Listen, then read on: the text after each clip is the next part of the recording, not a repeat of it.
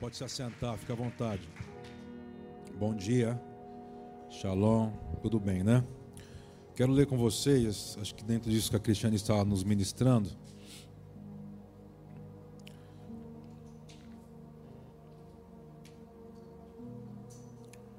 Um texto que tem, acho que fala muito com a gente, Lucas 19, versículo 41 ao 44.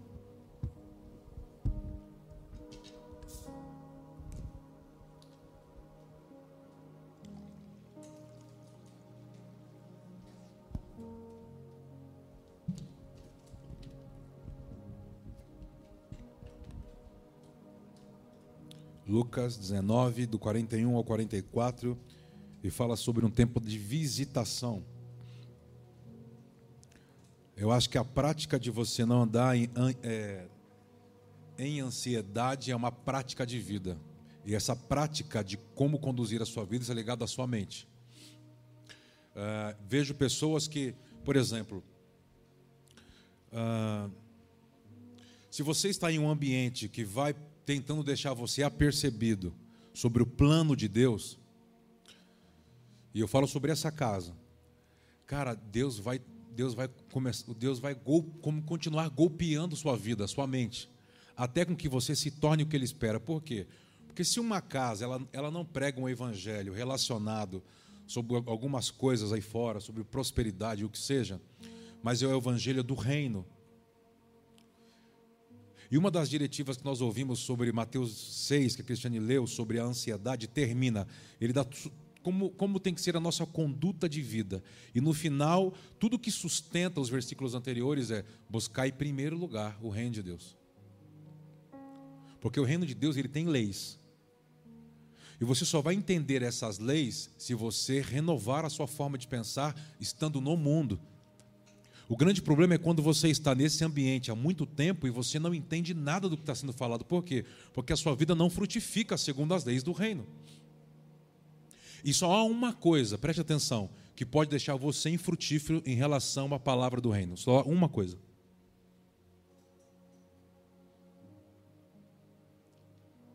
Eu posso sentar com você, você me falar diversas coisas, mas eu sei o que deixa você inativo, infrutífero no reino de Deus. Eu vejo pessoas procurando, eu não sei mais o que fazer com Deus, eu não sei mais o que falar, só que eu não posso falar. Você tem que chegar. Porque nós vamos te cercando já fazem anos. Porque toda, todo o contexto que gera em uma casa de sacerdotes, a primeira coisa, uma casa sacerdotal, antes que você possa se tornar um sacerdote, se você tem um chamado para isso, tá?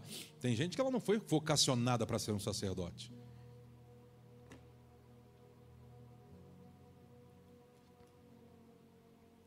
Uma casa sacerdotal, a primeira, a, a, a linha é, a central da mensagem da casa de sacerdotes é deixar um povo apercebido, preparar um povo para que ele se torne habilitado, despertando a sua consciência. Dentro do reino de Deus é diferente do que se é pregado há muitos anos na igreja evangélica. Em que sentido? Entregue a sua vida para Jesus. Você já viu a gente fazer algum apelo aqui? Tem pessoa que estranha. Nossa, na igreja não faz apelo. Ah, não? Não faz apelo? Não. Não como eu estou acostumado. Ah, como você está acostumado.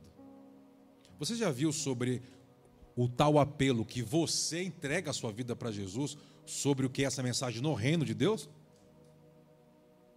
No reino, no, no reino, dos homens, no evangelho dos homens, é eu entrego a minha vida para você, Jesus.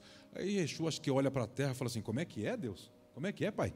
Eles entregam a vida deles para nós? Mas eles não têm vida. A vida foi entregue por eles há muitos anos atrás. O que eles têm que entender é perceber. E o que é estar percebido? O evangelho do reino de Deus não é entregar a vida para Jesus. Sabe qual é o evangelho do reino de Deus? Lembra-se, por exemplo, vou dar um exemplo para você. Lembra do jovem rico? Sim ou não?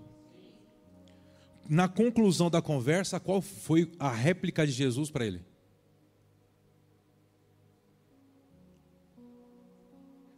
Depois de quatro anos, se você não sabe, quer ser perfeito? Então, qual, qual, era, qual era a condição de se tornar perfeito? E não ter o que ele queria comprar? Não ouvi.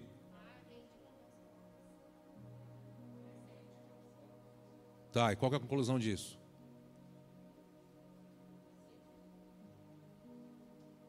Vamos lá. Depois de tantos anos, se você não sabe me responder isso, eu já sei o que torna você infrutífero. Qual é a palavra do reino de Deus sobre a renúncia? Ele diz: se você quer ser meu discípulo, negue-se a si mesmo, tome sua cruz. Esse é o apelo.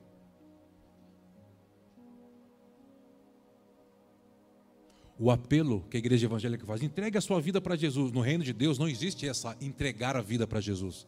No reino de Deus significa esvazia-se de você, renuncia para você mesmo, tome uma causa para morrer por ela e depois você pode me seguir.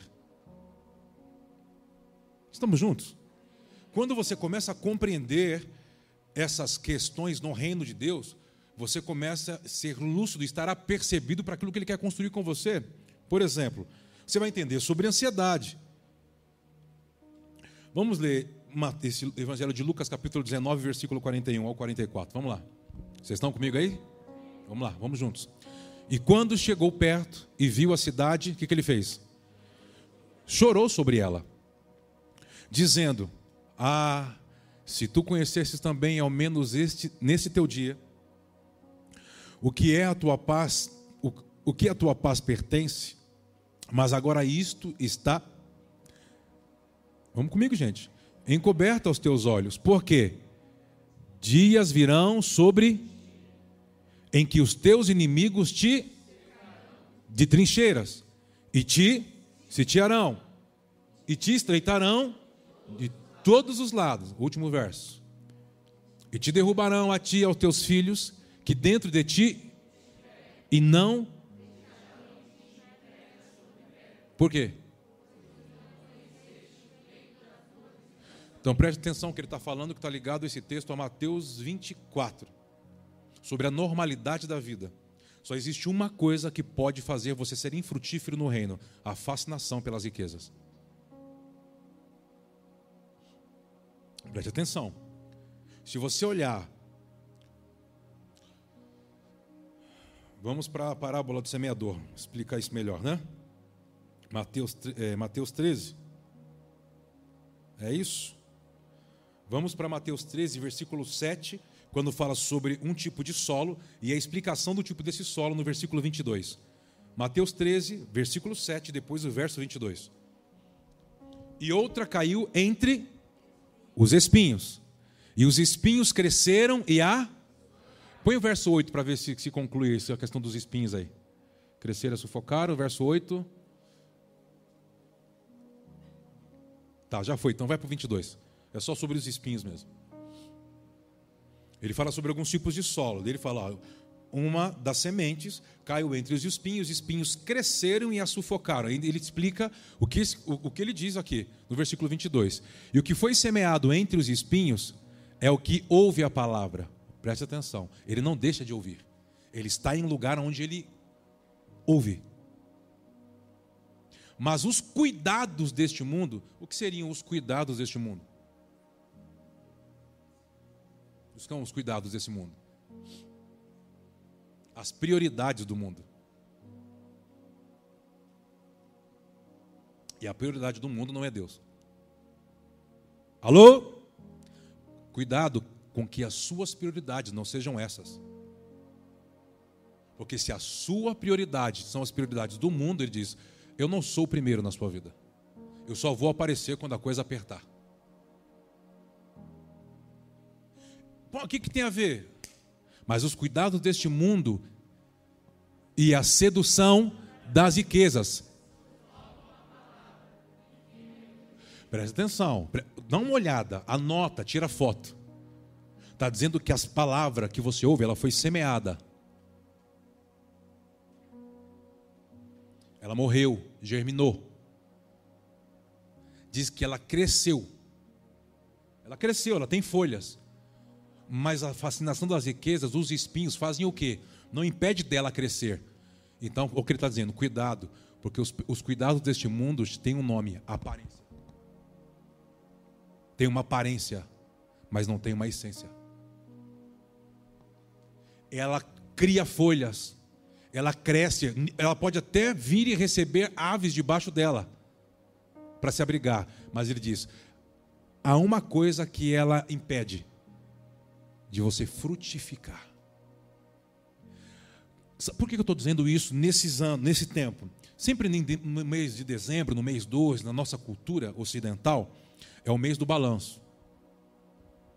O que o pai está dizendo? Olhe para trás e faça um balanço da sua vida comigo. E veja se você gerou mais frutos para você pelos cuidados do mundo ou se você gerou fruto para mim relacionado ao meu reino. E aí nós vamos definir quem é a prioridade. Alô, bom dia. A grande questão é que quando você não entende, você está em um lugar onde você ouve, ouve, ouve, ouve, ouve, e parece que aquilo não entra em você ou você não se compromete com aquilo, é muito perigoso. Porque só, só tem uma saída para você. Qual? A distração. Só tem uma saída para você: ansiedade, o acúmulo do futuro, o excesso do futuro, o excesso do amanhã. E não tem como a gente preparar um povo habilitado se esse povo anda dessa forma. Você está aqui comigo ou não? Uma das coisas, vamos andar um pouquinho na Bíblia, vamos lá, vamos passear. É Lucas, o Evangelho de Lucas, capítulo, acho que é 21. Lucas 21.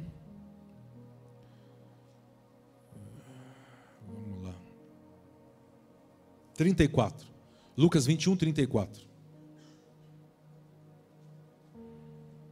Porque, por exemplo, há uma forma de você estar no mundo e não viver as prioridades do mundo, que é a competição, que é o obter, que é ter a qualquer custo, e fazer, e manipular, e esconder, e vamos lá, que a questão é. Tem uma forma, que para mim eu, eu acredito que é uma disciplina espiritual. Mas vamos ler primeiro Lucas 24, depois eu te dou a dica. Se eu não me engano, deve estar em Colossenses, um dos textos mais conhecidos. Colossenses 3, versículo 1 e 2, fala sobre essa disciplina espiritual. Olha lá, olhai por vós mesmos. É uma, e Yeshua está falando, é uma advertência. Olhai por vós mesmos. Não aconteça que os vossos corações se carreguem de glutonaria. Está um pouco diferente da minha versão, mas vamos lá de embriaguez e dos cuidados da vida. É a mesma coisa do outro texto do capítulo 19. E aquele dia vos sobrevenha de improviso como um. Eu vou ler a minha versão aqui, está um pouco diferente. Acautelai-vos por vós mesmos, para que nunca vos suceda, nunca vos suceda que o vosso coração fique, preste atenção, sobrecarregado com as consequências da orgia, da embriaguez e das preocupações deste mundo. E para que aquele dia não venha sobre vós repentinamente, como um laço. Preste atenção. Eu vejo pessoas que vai acontecendo algumas coisas na sua vida e eu vejo que não é Satanás Deus, o Pai está te golpeando. Para fazer você o quê? Para fazer você estar dentro de um ambiente e esta palavra que você ouve há algum tempo, ela penetre no seu espírito.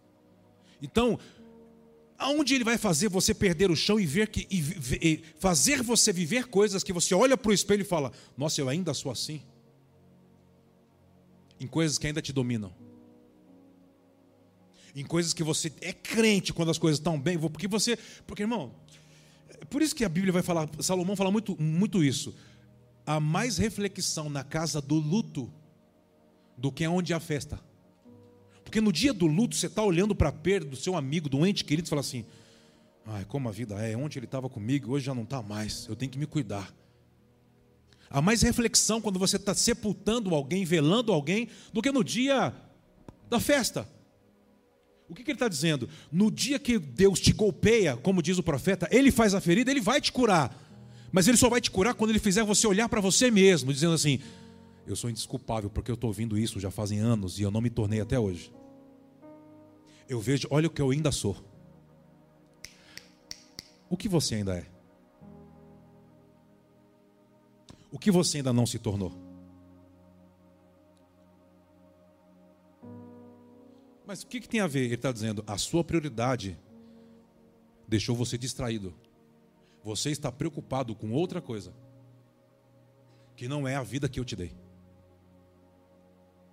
Então, por isso que você só ouve, cria uma aparência, uma aparência, tudo está indo bem. Será? Porque parece que no primeiro golpe, parece que demonstra o que a nossa casa é de verdade. O que ainda nós não nos tornamos de verdade. O quão é, limitados ou fracos ou, ou, ou a gente ainda é. Qual o seu balanço desses dias? Quantos frutos aconteceram esse ano? Ah, quando você fala de fruta de pessoas, também, não só pessoas.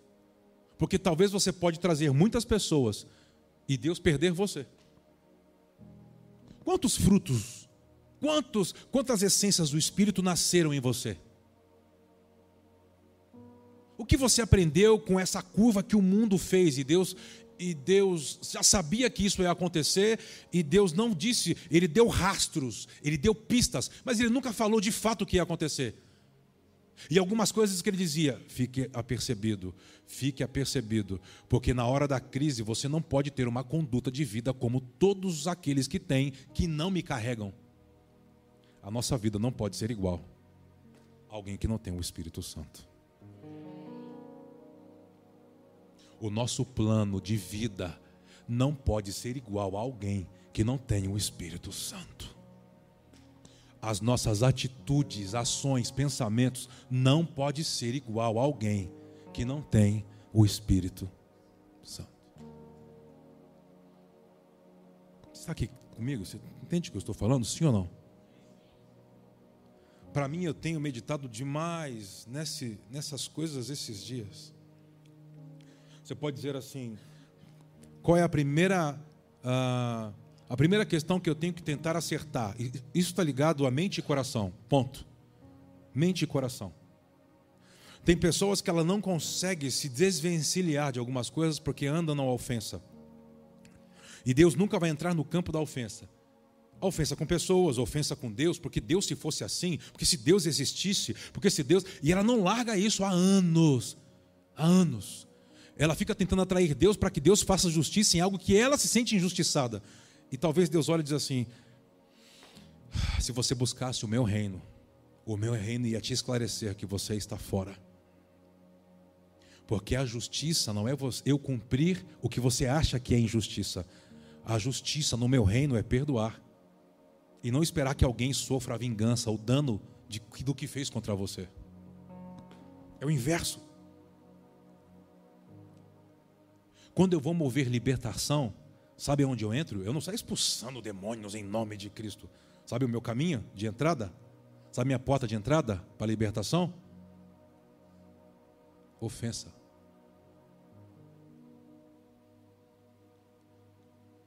Quando eu vou entrando, aí eu vou entrando, eu vou querendo entender como, como, como as suas emoções, cadê os ressentimentos? Aí eu começo a entrar em um campo onde é, é mais protegido da vida da pessoa o mais protegido. Quando Deus, por exemplo, vou, vou fazer um paralelo aqui, uma parábola, um texto adicional, paralelo, ao lado. Ele vem ali, Gênesis capítulo 12, e fala assim: sai dessa terra, sai dessa cultura que seu pai gerou, que a sua família. Sabe o que ele estava dizendo? O seu pai gerou uma cultura de ofensa. Ele acha que eu matei o seu irmão. E ele, por intriga, não quis continuar a jornada para Canaã e colocou o nome do seu irmão na terra e diz: Eu vou morrer aqui. Abraão, eu não posso entrar aí. Você vai ter que sair. Essa terra é do seu pai. Seu pai intitulou, nomeou esse território. Ele assumiu a ofensa e colocou uma grande cerca. Eu não vou entrar aí. Saia você. Olha para cá, o Brasil que me assiste, onde você estiver. Eu vejo muitas pessoas esperando uma palavra de Deus uma nova palavra, fala comigo.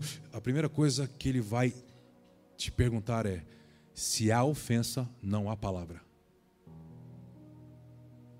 Se há injustiça, não há revelação. Por quê? Porque ele disse para Abraão: sai. Quando Abraão saiu, diz que a palavra apareceu. Leia Gênesis 12, 1 e depois leia Gênesis 12, 7. Diz que a palavra apareceu. Mas a palavra apareceu quando ele saiu. Você está aqui, diga amém. Eu abençoo você. Para que você possa sair. Se você está em um campo de ofensa, você tem restrições, você tem limitações, você escuta coisas verdadeiras, mas não consegue fazer com que essas coisas penetrem no seu interior. Saia do campo de ofensa, abra a mão, você vai ter que renunciar, senão não haverá palavra para você, não haverá um próximo passo para você, não haverá. Fala, Senhor, me perdoe, eu quero ser livre. Eu quero entender o que o Senhor fez na cruz. E na cruz, o Senhor desmantelou demônios, dizendo: Perdoai, Senhor, eles não sabem o que fazem. Perdoe se você tem que perdoar. Esqueça se você tem que esquecer. Faça isso e seja livre e liberte a outros. E tudo aquilo que é, sabe, que, que parece que alimenta, que sustenta espíritos malignos sobre situações, eles serão desarmados. Você crê nisso? Diga amém, olha para mim. Quando eu vou trabalhar com libertação, a primeira coisa que eu trabalho é a ofensa.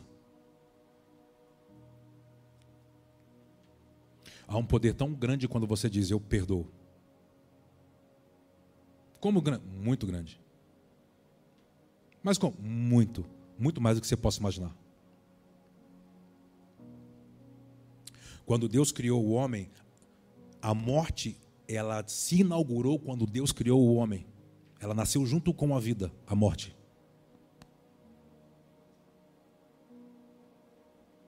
Quando a serpente ela entra para seduzir Adão e Eva dentro do Éden, ele sabia o que foi criado junto com o homem. Se eu seduzir o coração deles, distrair, ó, distrair, fazer eles olharem de uma outra forma para esse fruto, eu gero a morte, eu faço a morte dar o cartão de visita. O que você está querendo dizer? Eu estou querendo dizer que você não pode ouvir palavras de vida e ter uma vida de morte.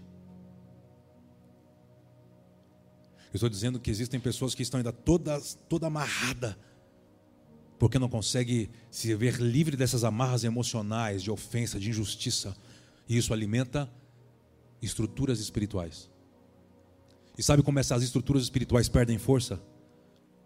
Quando você não dá lugar. O apóstolo Paulo diz assim: ó, não deis lugar. Essa palavra lugar é topos, topografia. Lugar, território, ele diz: não deis lugar a Satanás. O que, eu tenho que fazer? Leia com calma quando ele escreve essa carta. Tenha uma postura.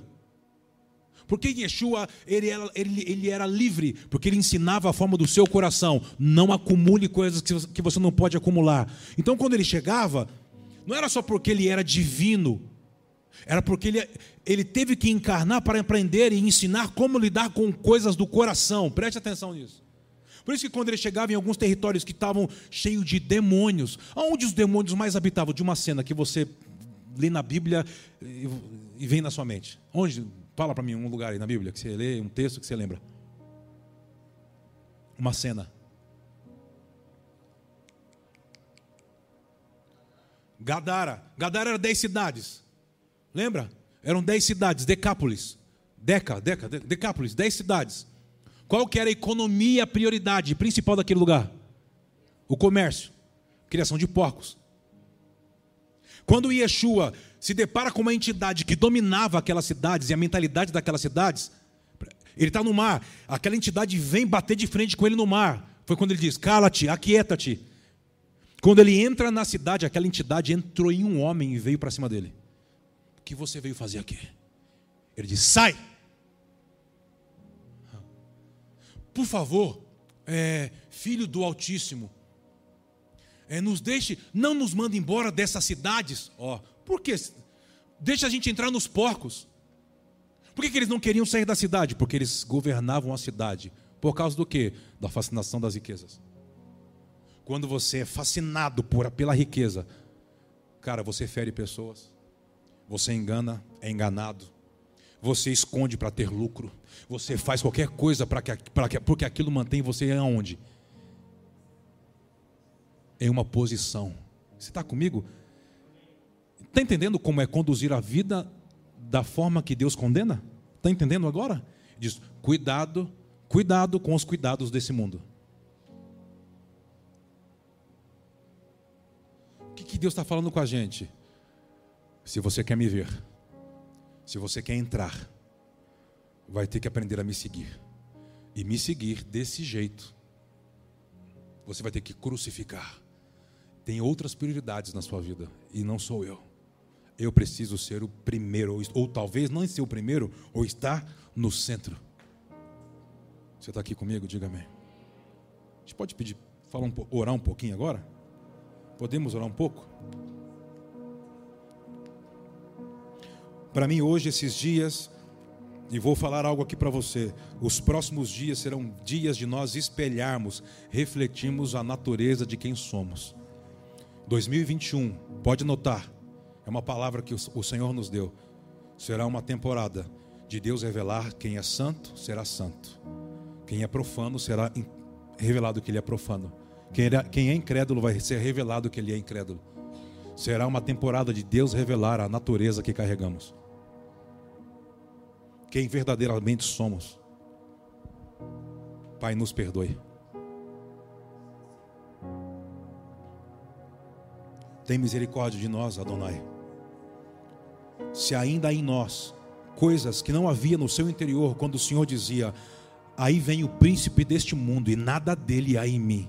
Senhor, nós não queremos que nada do inimigo ainda esteja em nós. Santifica-nos pelo sangue de Yeshua, o sangue do Cordeiro.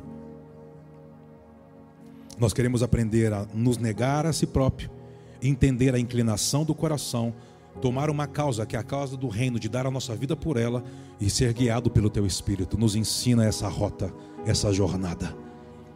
Tudo aquilo que é, toma o teu lugar ainda em nosso interior, em nossa vida, na nossa forma de conduzir a vida, faz isso perder força, Senhor.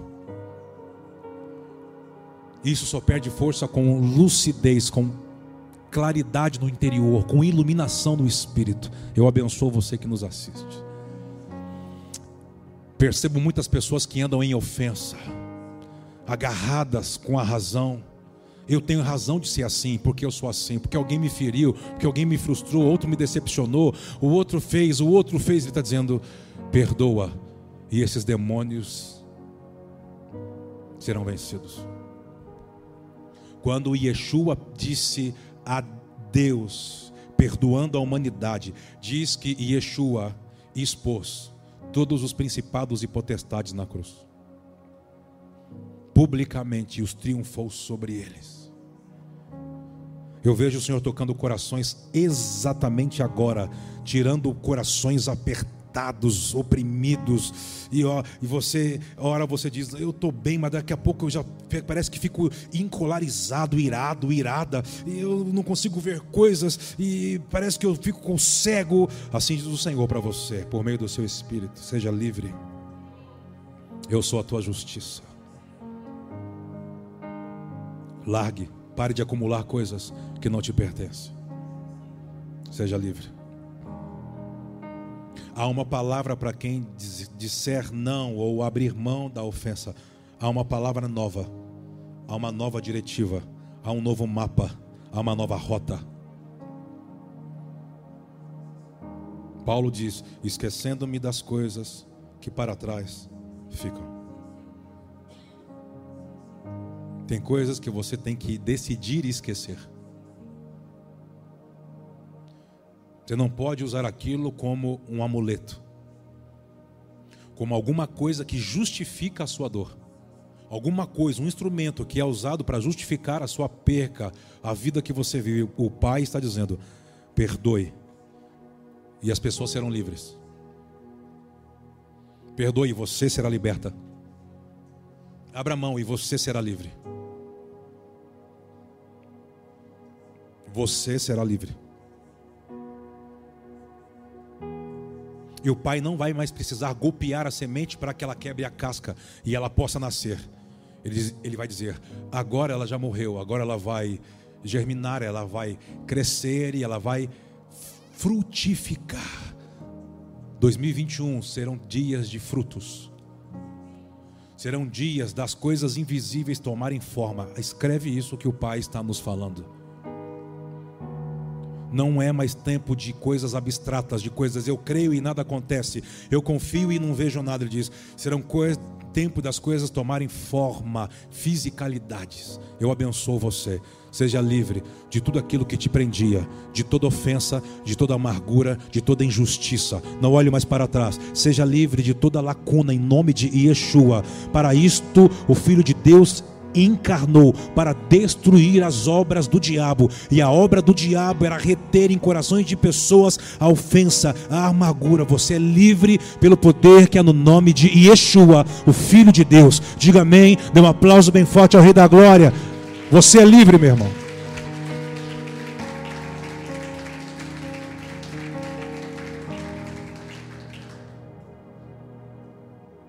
Tem um texto que, gente, fala muito com a casa livro de Ezequiel, capítulo 36, versículo 26 e 27. profeta Ezequiel, capítulo 36, verso 26 e 27.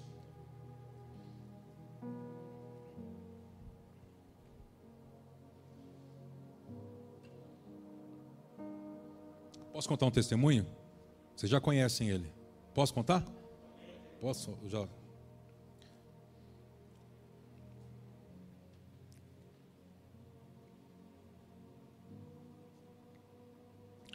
Tinha um amigo, eu tenho um amigo norte-americano, um, homem de Deus, sabe?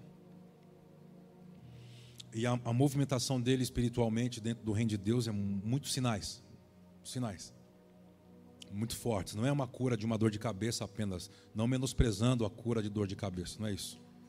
Mas coisas muito loucas acontecem. E por essas conferências, chegou um momento que o pai deu uma, um, uma diretiva porque ele construísse uma base, tivesse um povo, construísse um povo e não fosse apenas alguém que ficasse ministrando em lugares. Né? E assim foi feito. E ele chamou uma família de amigos de muitos anos para cooperar com ele no início. E essa família era uma família de músicos né, e tal. Foi crescendo, ele foi continuando fazendo conferências fora e por ficar muito tempo fora da base, aí um, ele foi voltando nessas voltas, né, ele voltava para ministrar uma vez e outra, e foi sentindo alguma coisa estranha quando ministrava com a igreja. Sei lá, a igreja, eu estou me sentindo um cara estranho na minha própria igreja. Logo chegou um tempo que a família, a família que ele trouxe, começou a manipular tudo e levantaram uma calúnia contra ele. E tiraram a igreja dele. Excluíram ele. Como que você acha que esse cara ficou?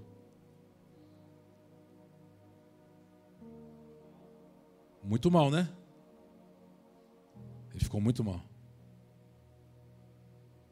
Mas continuou, tinha muita agenda para fazer, então continuou viajando para ministrar. Mas ele já tinha o que no coração dele? Uma ofensa. Olha o que fizeram comigo, Deus.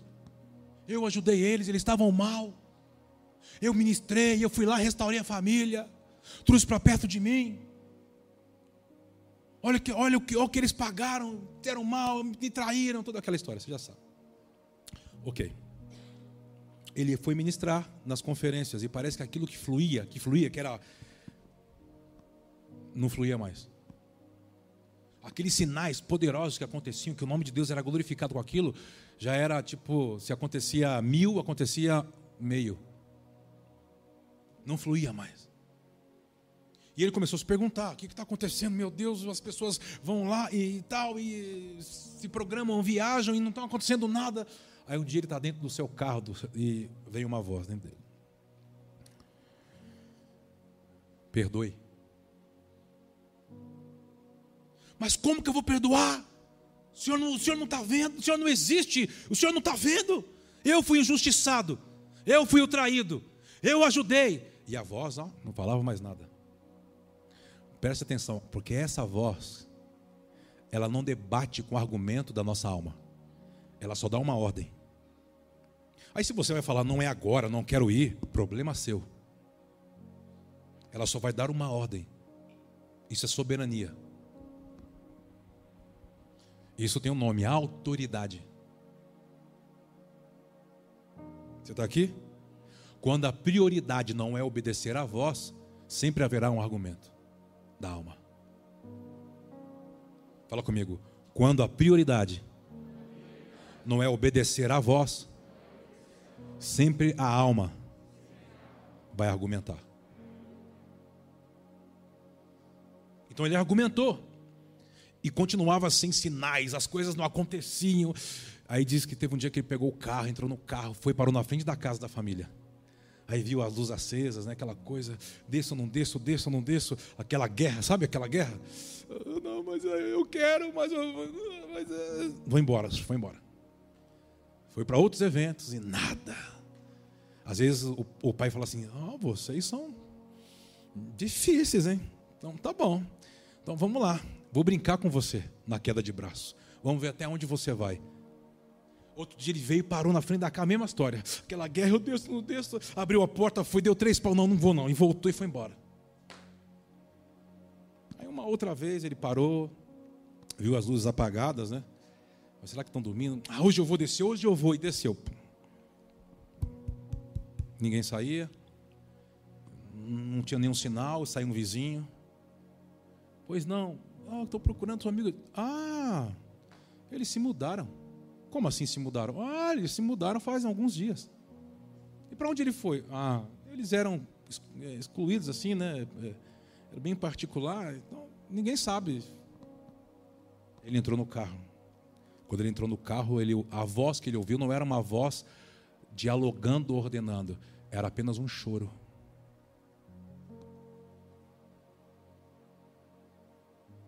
Diz que aquela, aquela voz se misturou com o interior dele, ele começou a chorar também.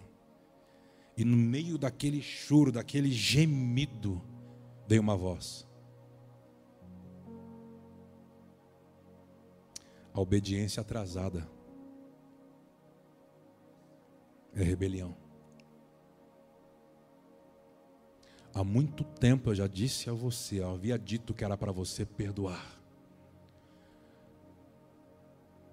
Mas você demonstrou seu orgulho para mim.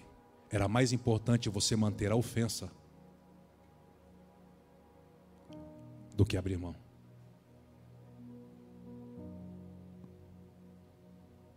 Qual foi a conclusão da vida? Nunca mais esse homem moveu o que ele moveu um dia. Nunca mais. Nunca mais. Mas Deus tirou ele da terra? Deus. Não, Deus não faz. Ei, quando você não responde o que Deus quer de você, para com aquelas histórias, sabe aqueles evangelhos antigos da Praça da Sé? Hoje é o último dia, juízo final. Se você não aceitar, é Deus arranca sua cabeça. Sabe aquelas coisas? Muitos homens na Bíblia não cumpriu o que Deus mandou, cumpriu sua parte. Deus deixou ele na terra. Para mim, a maior sentença de Deus para alguém que já fluiu em Deus é permanecer vivo sem Deus. Para mim, uma das piores coisas é ver esse meu amigo, um dia do que ele moveu.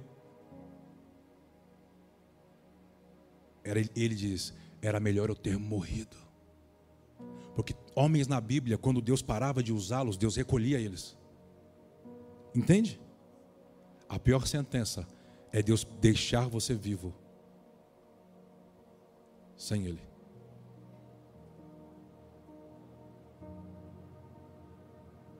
Palavra é essa hoje? Tem alguma coisa aqui. Tem alguma coisa entre nós. Que o Pai está dizendo: sejam livres. Sejam livres. Não anule o que eu fiz no Calvário. Não anule a obra da cruz.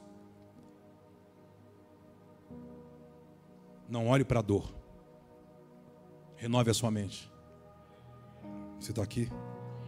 Renove a sua mente.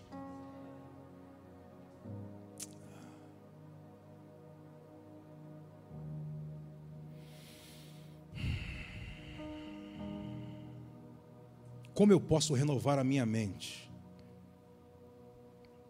Deixa eu ler primeiro Ezequiel. Eu falei e não li, né?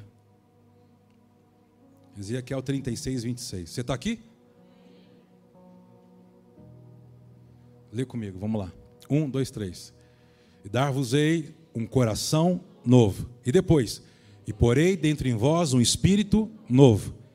Tirarei da vossa carne o coração de pedra, e vos darei um coração. De... Então, qual é a primeira obra de Deus? Te dar uma experiência espiritual por meio do Espírito Santo ou tocar as suas emoções? Oi? Qual é a primeira? Deus te dá algo espiritual ou move primeiro as suas emoções? Mas a igreja evangélica ensinou diferente, eu sei disso. Vai para o monte, vamos fazer vigília, vamos jejuar. É ou não era? O povo não fala nem muito, né?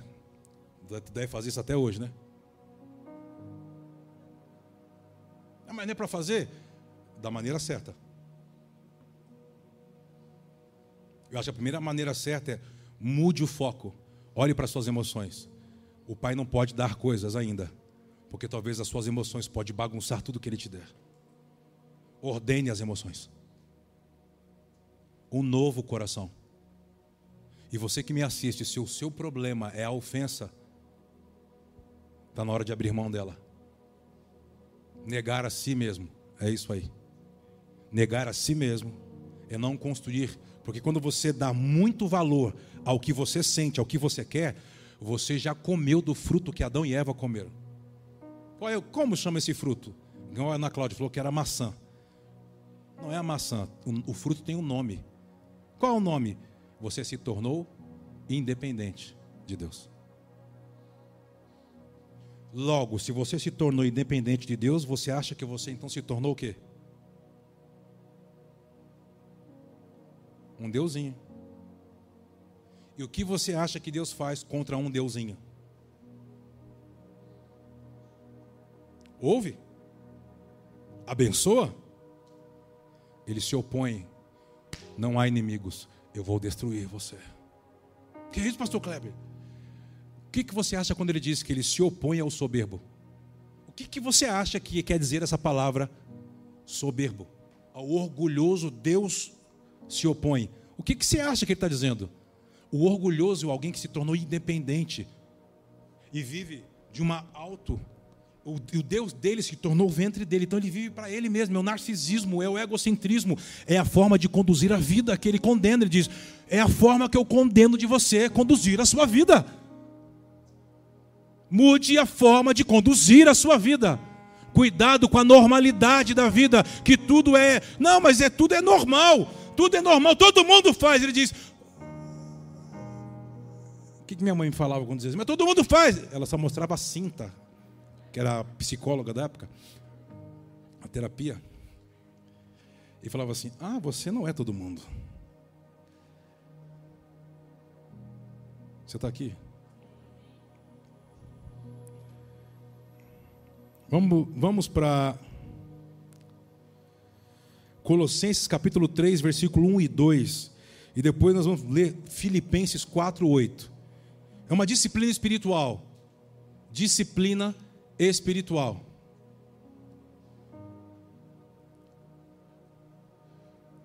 Está quente? Tá não? Então eu vou ter que começar a colocar um ventilador para mim aqui. Estou com calor. Vamos lá. Colossenses capítulo 3, versículo 1 e 2. Portanto, lê comigo, vamos lá. Se jais ressusciteis com Cristo, buscai, segura. Ele está dizendo: se você ressurgiu, você vai buscar as coisas hã? que são de cima, onde Cristo está à destra de Deus. Verso 2.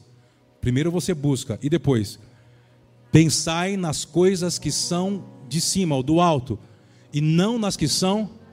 Olha para cá. O que ele está falando? Você vai buscar e você vai pensar. O que é o que é pensar? Nós falamos já muito sobre isso aqui. O que é pensar nas coisas do alto?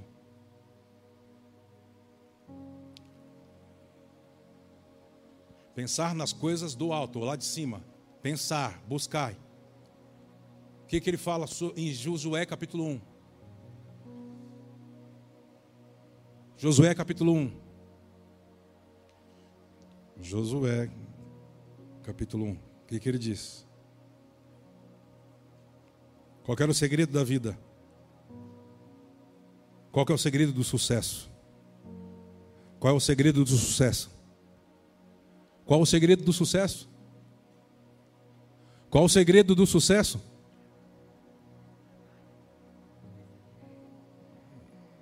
Josué 1.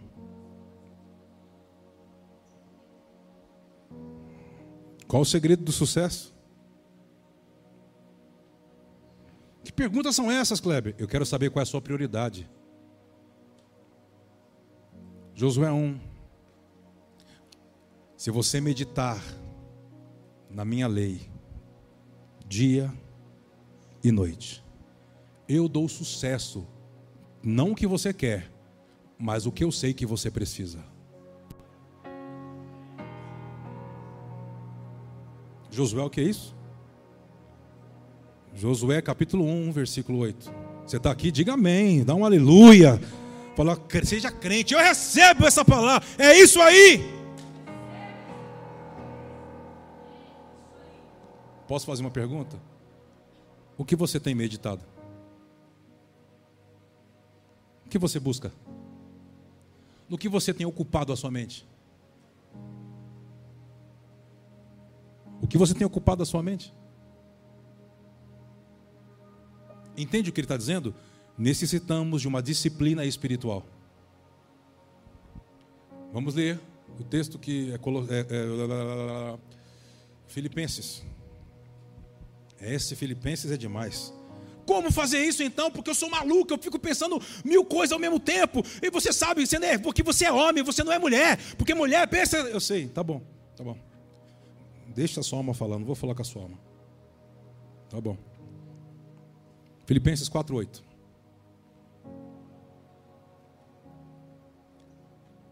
Quero que você leia comigo, tira uma foto disso aí.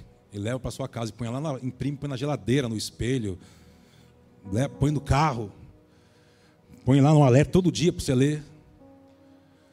Lê comigo, no 3. 1, 2, 3. Quanto ao mais, irmãos, tudo que é. Então, o que ele está dizendo? Pare de ficar pensando e buscando o que é fake. Você, enche, você se enche de porcaria e depois quer viver a verdade que liberta? Se cerque de pessoas verdadeiras se cerque de verdades. Tudo que é verdadeiro, tudo que é. Tudo. que mais?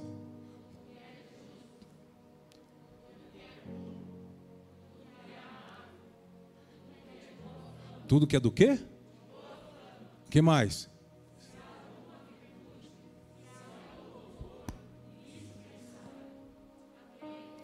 Isso é renovar a mente. Romanos 12. Mude as manias que você tem. E você tem manias e fica exigindo que Deus venha e abençoe as suas manias. Ele está dizendo, você, tá, você, você, você é insano. Ele está dizendo, você é louco. Você está querendo que eu deixe tudo que é verdadeiro, tudo que é justo, tudo que é honesto, tudo que tem boa fama, tudo que vem da minha essência, para abençoar o que alimenta, o que é falso em você o que não é verdadeiro em você. Ah, fala alguma coisa. Misericórdia de nós, Senhor. Você está aqui? Como fazer isso? Lembra que ele disse em Colossenses: Se já ressuscitastes com Cristo, buscai as coisas do alto, pensai nas coisas é um novo nascimento. Diga amém.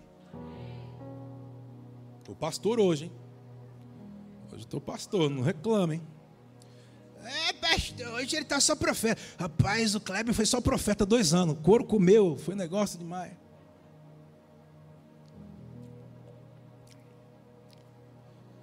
Ah, gente. Pai, nos perdoe quando levamos uma vida contraditória ao que, ao que o Senhor nos deu. Mas ao mesmo tempo queremos os benefícios do teu reino, queremos as tuas bênçãos, queremos ser honrados pelo Senhor, queremos ser ouvidos. Tem misericórdia de nós. Queremos nos tornar o que o Senhor espera de verdade. Nós não queremos que o nosso coração seja envolvido com esse tipo de coisas que o Senhor condena, Senhor. Nos livre da idolatria, Senhor. Nos livre das ciladas. Nos livre da distração, Senhor. Nos livre da sedução, Senhor. Fala com Ele. Que o Senhor te livre desses solos cheios de espinhos. Tire os espinhos, é um tempo de você arar o seu coração, arar a terra. Tire os abrolhos, tire os espinhos, tire os cardos, tire as ervas daninhas, tire. É um tempo de você olhar para dentro de você esses dias porque talvez tudo que está ao teu derredor, você está querendo prosperidade, ele está dizendo, mas não vai ter prosperidade ou palavra se o, coração, se o teu coração ainda carrega espinhos. Seja livre desses espinhos, dessas ofensas, dessas mazelas. Deixa eu curar o seu interior. E quando eu curar o seu interior, então eu vou te dar uma nova porção do meu espírito. Então o meu espírito vai renovar a sua mente, vai ativar o seu espírito e você se tornará alguém apto, habilitado, não mais distraído com as coisas desse mundo. Você vai construir o que eu estou construindo, você vai falar o que eu quero que você fale, você vai pensar no que eu quero que você pense, você vai ser guiado pela minha presença. Você estará cheio do Espírito Santo de Deus, cheio do Espírito Santo de Deus, meditando. Meditar não é esvaziar a mente, meditar é preencher a sua vida das coisas concernentes ao reino de Deus, as leis de Deus, a palavra de Deus. Eu abençoo você, que seja um tempo de você meditar, se esvaziando sim da sua conduta de vida, de tudo aquilo que nos, que nos atrapalha na nossa relação com Deus, mas preencher a nossa vida de tudo aquilo que é bom, de tudo aquilo que é honesto, de tudo aquilo que tem boa fama, e tudo aquilo que é santo, que é verdadeiro. Eu abençoo você que nos assiste, abençoo você que está nessa sala. Recebe, diga amém. Dê um aplauso bem forte ao Rei da Glória. Pode ser melhor, vamos juntos.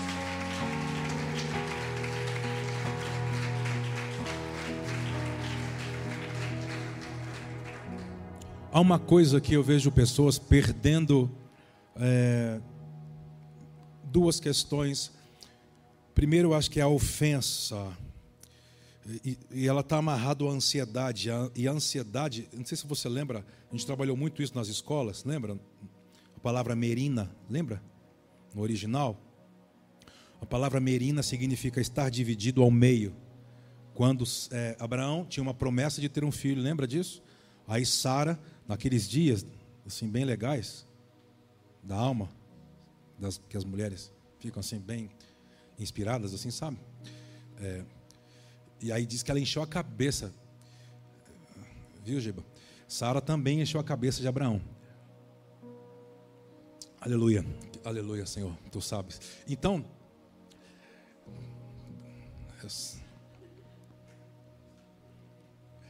E se casou agora, hein, Ana Cláudia? Cuidado, hein? Fique em paz, hein, irmão. Aleluia. Lembrando já o ensejo, né, Cristiano? Dia 13 Dia 13 ou dia 15? 13 ou 15? Aí, ó, encontro, o último encontro de mulheres vai ser uma terça-feira. Sem ser terça-feira que vem, a outra. Só mulheres. Então, os homens, nesse dia, fiquem em casa, na frente da televisão, assistindo um brasileirão, aleluia. Cuidando dos filhos, glória, Senhor, Deus. As mulheres, libertador. Isso, nós vamos pra, eles vão assistir o Brasileirão e a gente vai vir para a Libertadores. Hein, Fábio? Aleluia. Vamos tudo fazer aquele. Vou levar para o McDonald's. Ah, por quê, pastor? É mais fácil. Brincando, aleluia. O Arthur, o Arthur adora, a Yasmin não. Ó, mulheres, tira uma foto aí. Tem que cadastrar. Tira uma foto, vocês tiram a foto. Tá, tá por mim ou tá contra mim? Aleluia. Então aqui, ó, live presencial. Então você quer estar presente, faça logo o seu cadastro, tá? Vai ser uma palavra bombástica, conferencista internet, não. Veio lá da cidade que desce do alto, a Nova Jerusalém. Cristiane. Ai. Vamos ler, eu quero ler rapidinho com você Gênesis 16. É o último texto. Que fala muito sobre esse verbo merina, né, de estar dividido ao meio. Gênesis 16, do versículo 1 ao 4.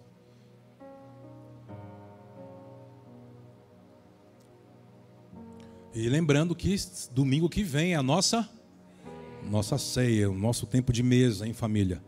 Então, você que nos assiste, está aqui, que se cadastre, porque já já está indo embora as inscrições, né, Fernando? Poucas vagas, né, Fernando? Pouquíssimas vagas. Todo mundo, ah, essa ceia eu não perco.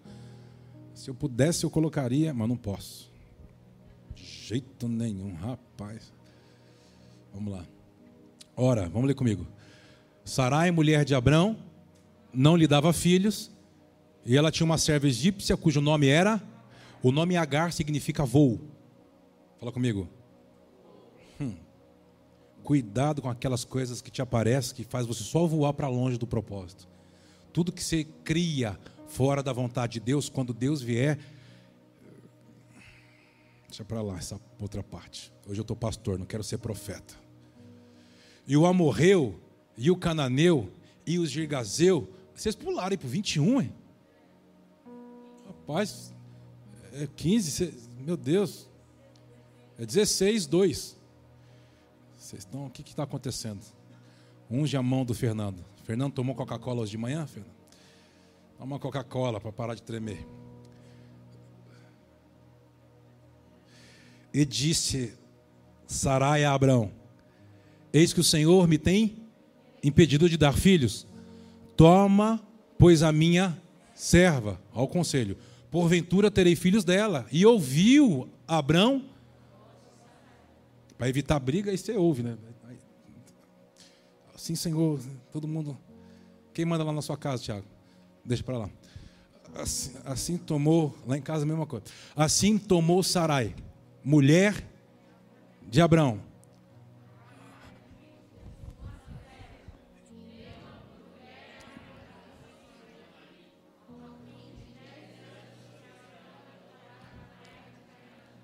Quatro.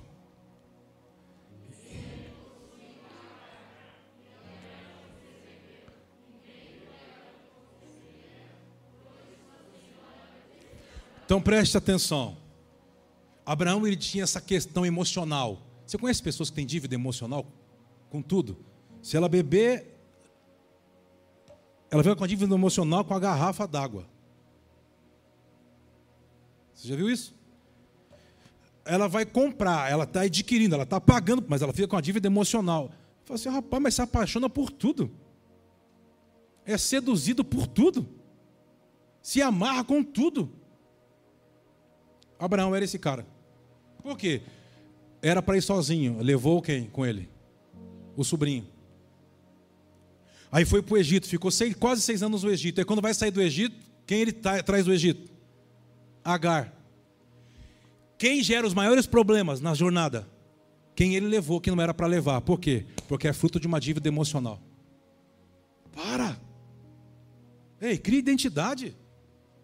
O dizer não muitas vezes não é para machucar. Ué, eu digo quase sempre. O povo está na minha casa, já estou querendo dormir, Giba. Esses, esses fica lá. Ah, ou vai embora, eu estou indo dormir. E eu vou dormir. Ou eles vão embora. Não tem que ficar aturando algumas coisas para fazer sala. Parece que tem dívida emocional com tudo. Não tem identidade para nada. Aí você fica carregando pessoas para um lugar que não era para você levar. Né, Denilson? Denilson viveu isso muito tempo. Um dia eu ouvi uma palavra do pastor Cléber e falou assim: pastor, esse pastor está doido, está falando. Sempre a palavra não causa.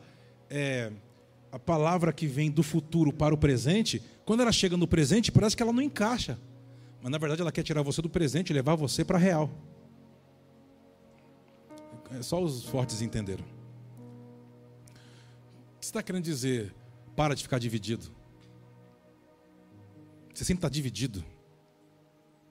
Sempre está compartilhando coisa que não é para compartilhar. O conselho daquela mulher, no momento, parecia ser justificável. Aquilo gerou o maior problema do Oriente Médio. Até hoje. Problemas intermináveis.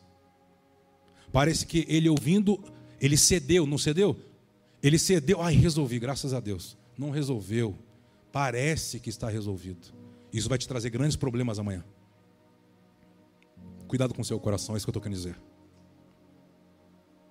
Cuidado com o seu coração. Ouça o Espírito Santo. Acabou. Se tu entendeu isso, rapaz, a gente só se vê daqui a um ano. Em dezembro do ano que vem, no balanço 2021, a gente se vê. Eu abençoo você. Que palavra simples. Parece ser simples. Mas se você praticar, hoje o Pai está removendo o opróbio da sua vida. Hoje. Hoje. Nós queremos viver tudo que o Senhor tem para nós. Como famílias, como homem, mulher, como servos do Senhor, nós queremos viver tudo. Por isso nós queremos dar a resposta correta. De dentro para fora. Você recebe isso? De verdade? Nesse ambiente de honrar ao Senhor com o nosso coração, vamos honrar ao Senhor com as nossas sementes? Você que nos assiste, vamos honrar o Senhor? Você que faz parte dessa família, está construindo de fato algo conosco? Vamos honrá-lo, vamos trazer as nossas, nossos votos, nossa semente, nossos, os dízimos que pertencem ao Senhor. Vamos honrá-lo. Você pode fazer a transferência na informação que aparece na sua tela dos dados bancários, QR Code você pode fazer, que está aparecendo para você. Você pode fazer pelos nossos aplicativos. Vamos honrar o Senhor.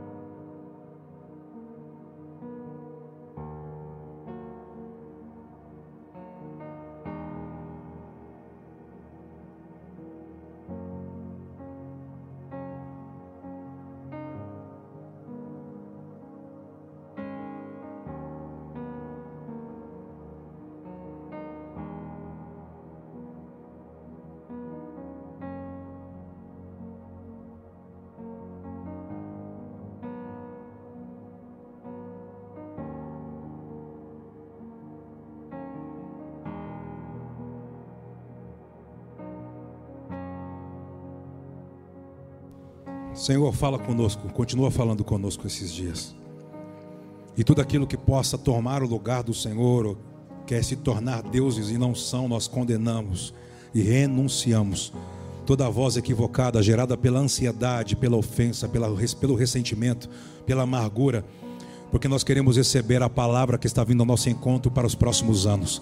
E nós queremos viver tudo, tudo, tudo que o Senhor tem para nós, Senhor. Como família, como servos, como empreendedores, como pai, como mãe, como filho. Nós queremos viver tudo, Senhor. Toda a herança que o Senhor tem para nós do mundo vindouro. Por isso nós queremos nos tornar o que você espera nesses dias. Se nós já ressuscitamos com Cristo, então vamos buscar as coisas do alto, vamos pensar no que é do alto, meditar dia e noite nas leis do reino de Deus, nos tornando de dentro para fora. Obrigado por todos, Senhor, todos que estão construindo conosco de fato uma casa sacerdotal para que o Senhor habite.